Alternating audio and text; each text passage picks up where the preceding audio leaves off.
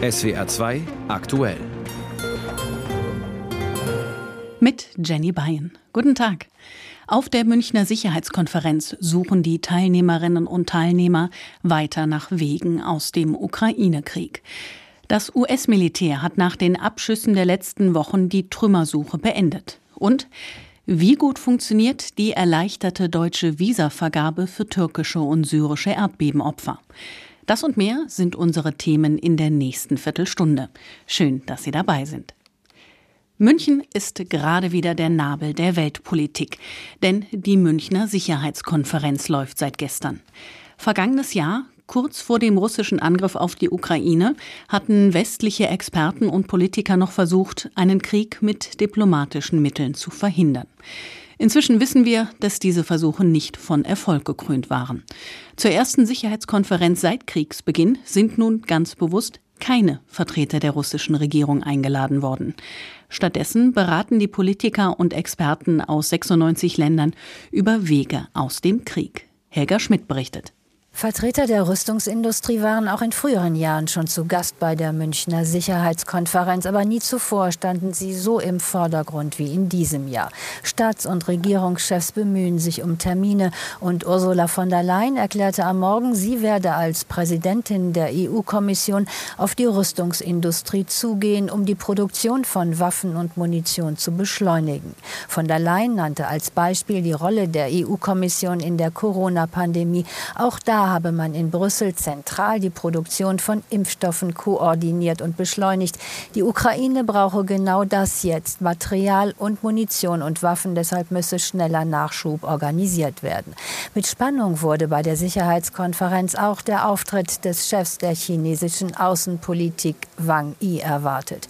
Mit Blick auf den Krieg gegen die Ukraine rief er zu einer friedlichen Konfliktlösung auf, wurde dann aber deutlicher, als es um die Sanktionen ging. Sie sind aus seiner Sicht falsch. Keine Kritik an Russland von Chinas Top-Diplomat in München, dafür minutenlange Angriffe gegen die USA. Der Abschuss des chinesischen Ballons sei völlig überzogen. Es gebe viele solcher Ballons in der Welt.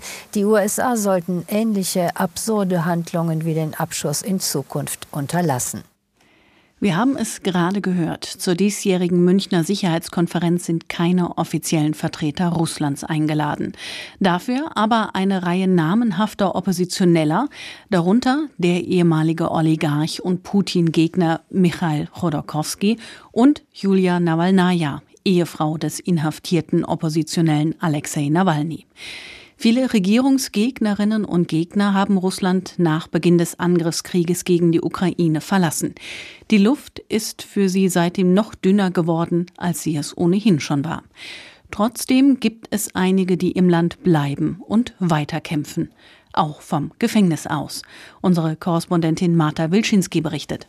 Der St. Petersburger Abgeordnete und stellvertretende Vorsitzende der liberalen Jabloko-Partei Boris Wischniewski ist überzeugt, Opposition in der Emigration funktioniert nicht.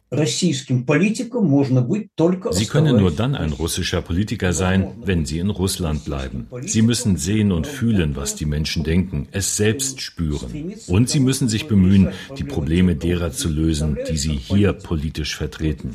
Das alles ist aus der Ferne nicht möglich. Boris Wischniewski ist seit über 30 Jahren politisch aktiv und gilt als einer der letzten namhaften Oppositionellen, der sich noch im Land und in Freiheit befindet.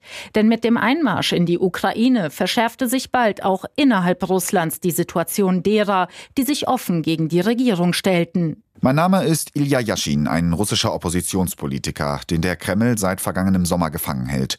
Ich wurde zu achteinhalb Jahren Haft verurteilt, weil ich mich öffentlich gegen den Krieg in der Ukraine ausgesprochen habe. Schreibt Ilya Yashin in einem Brief aus der Strafkolonie, der jüngst im US-amerikanischen Time Magazine veröffentlicht wurde. Dem 39-jährigen Oppositionellen wird zu Lasten gelegt, sogenannte Fakes über die russische Armee verbreitet zu haben. Schon vor seiner Festnahme hatte auch er er auf seinem YouTube-Kanal erklärt, Russland nicht verlassen zu wollen und nicht zu schweigen. Das ist mein Land, meine Erde. Ich gehe nirgendwo hin. Selbst wenn sie mich hinter Gitter bringen, werde ich dafür sorgen, dass meine Stimme auch von dort gehört wird. In seinem Brief fordert Jaschin die Weltgemeinschaft auf, nicht die russische Bevölkerung für den Krieg des Kreml zu verurteilen und beschreibt, welche Konsequenzen denjenigen drohen, die trotz allem Widerstand leisten. Die Zunahme repressiver Zensurgesetze hat auch die politische Arbeit erschwert, erklärt Jabloko-Vizechef Wischnewski. Es gibt zahlreiche Fälle, allein rund 50 innerhalb unserer Partei, wo Menschen für Meinungsäußerungen bestraft wurden, die nicht der offiziellen Linie entsprachen. Wir sind also gezwungen, unsere Formulierungen so anzupassen, dass einerseits unsere Positionen klar werden und sie andererseits keine Repressionen nach sich ziehen. Glücklicherweise, ergänzt der Oppositionspolitiker, haben die Menschen auch nach dem Ende des sowjetischen Systems nicht verlernt, zwischen den Zeilen zu lesen.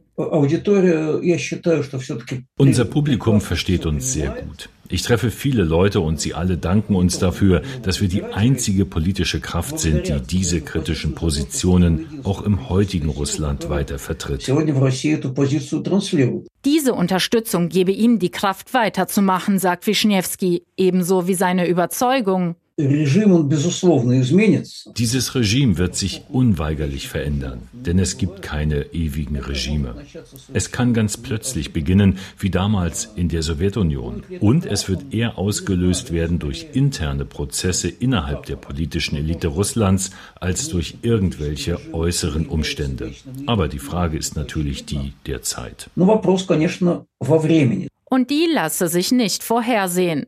Man müsse sich zudem bewusst sein, mahnt der Oppositionelle, dass noch vieles passieren kann. Sich darauf vorzubereiten, ist für Boris Wischniewski ebenso wichtig wie nicht aufzugeben.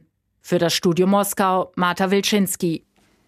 Seit dem Abschuss eines möglichen chinesischen Spionageballons sind in den USA drei weitere Objekte abgeschossen worden.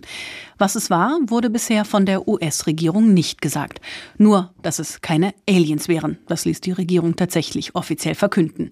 Jetzt haben die USA ihre Suche nach Trümmerteilen beendet und was dabei rausgekommen ist, berichtet unser Washington-Korrespondent Arne Bartram.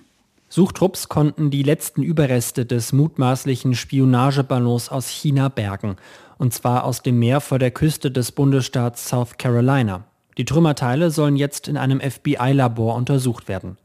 Nach dem Ballon waren noch drei weitere Flugobjekte abgeschossen worden. Für zwei davon hat das US-Militär die Suche jetzt ebenfalls beendet, allerdings ohne Erfolg. Bei den über Alaska und dem Huronsee abgeschossenen Objekten sei es nicht möglich gewesen, an die Trümmer zu kommen bzw. sie zu finden, trotz intensiver Suche. Vorher hatte bereits der Kommunikationsdirektor des Nationalen Sicherheitsrats John Kirby gesagt, man müsse die Möglichkeit akzeptieren, dass die Objekte vielleicht nie gefunden werden. US-Präsident Joe Biden hatte gesagt, dass es wohl keine Verbindung zwischen dem chinesischen Spionageballon und den anderen drei Objekten gibt. Woher die drei unbekannten Flugobjekte kamen, ist offiziell noch unklar. Eine Gruppe Hobbyballonfans aus dem Bundesstaat Illinois hält es laut Medienberichten aber für möglich, dass eines der abgeschossenen Objekte einer ihrer Ballons gewesen sein könnte. Ein Bericht von Arne Bartram.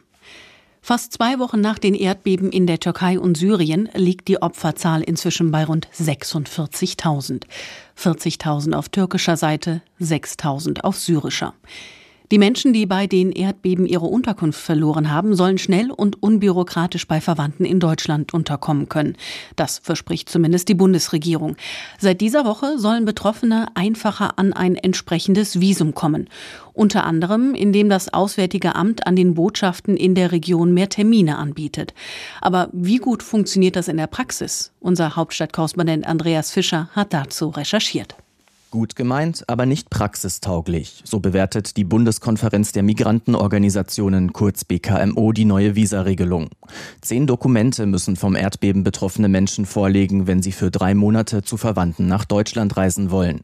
Bei vielen scheitert es schon am Reisepass, sagt Mamad Mohammed von der BKMO. Wenn Menschen im Vier Uhr Nacht über von einer Erdbeben erwischt werden, haben ihre Pässe nicht in ihren Schlafanzug. Neben dem Pass müssen Betroffene unter anderem schriftlich belegen können, dass sie im Erdbebengebiet Kriegsgebiet wohnen und sie brauchen einen Nachweis über die Verwandtschaft. Doch weniger Bürokratie geht laut Bundesregierung nicht. Die Nachweise sind nach Angaben des Auswärtigen Amts auf ein Mindestmaß heruntergeschraubt und auch Innenministerin Nancy Faeser verteidigt die Visaregelung im hessischen Rundfunk. Wir mussten natürlich auch gewisse Voraussetzungen erfüllen lassen, aber ich glaube, wenn Verwandte helfen, dann geht es auch ganz gut. Es geht ja um den Nachweis, dass das Verwandte ersten und zweiten Grades sind und ähm, es wird ja dann auch äh, innerhalb von fünf Tagen schon entschieden und ich glaube, mehr können wir an dieser Stelle an Erleichterung kaum machen. Mahmoud Mohammed sieht dagegen noch ein weiteres Problem. Die Verwandten in Deutschland müssen sich verpflichten, dass sie alles für ihre Angehörigen bezahlen, von Verpflegung bis Krankenbehandlung. Daran könnte es bei vielen scheitern, meint er. Wen kann ich tatsächlich in vor drei Monate nach Deutschland holen? Wie viel Geld habe ich? Für wie viele Menschen reicht es? Wie kann ich die Krankenversicherung abschließen? Das ist eine enorme Verantwortung für die Angehörigen, die das diese Entscheidung. 15 Visa habe man seit Montag an türkische Erdbebenopfer ausgestellt, heißt es aus dem Auswärtigen Amt. Was für Betroffene in der Türkei schon schwer ist, das ist für die Menschen in Syrien eigentlich unmöglich. Die Bundesregierung will auch ihnen schneller ein Visum ermöglichen, in dem Fall nicht für drei Monate, sondern wenn sie dauerhaft zu ihrer engsten Familie nach Deutschland kommen wollen. Doch in Syrien gibt es keine deutsche Botschaft. Kaum jemand kann ausreisen, weiß auch der Sprecher des Auswärtigen Amts Amts Christian Wagner. Es ist leider so, wie es ist. Die Lage ist aufgrund dieses Jahrzehnte dauernden Konfliktes in Syrien ja tatsächlich dramatisch. Deshalb ist für uns ja auch ein ganz wichtiger Handlungsstrang, dass wir jetzt alles tun, um Hilfe nach Syrien auch zu bringen. Wir stocken unsere Gelder auf um zu schauen, dass die Hilfe die Menschen dort erreicht. Aber ich kann halt leider auch keine Auslandsvertretungen nach Syrien zaubern. Die Visaerleichterungen dürften also nur für wenige Syrer in Frage kommen, die zum Beispiel bereits in der Türkei sind. Die Bundeskonferenz der Migrantenorganisationen fordert deswegen einen humanitären Korridor nach Syrien. Die humanitäre Korridor für die syrische geflüchtete Menschen muss aufgemacht werden, dass die auch die Möglichkeit besteht, dass die Leute ihre Angehörigen auch hier einladen zu können. Doch so ein Korridor scheint in der aktuellen politischen Lage kaum umsetzbar. Andreas Fischer, Berlin. Und das war SWR 2 aktuell mit Jenny Bein.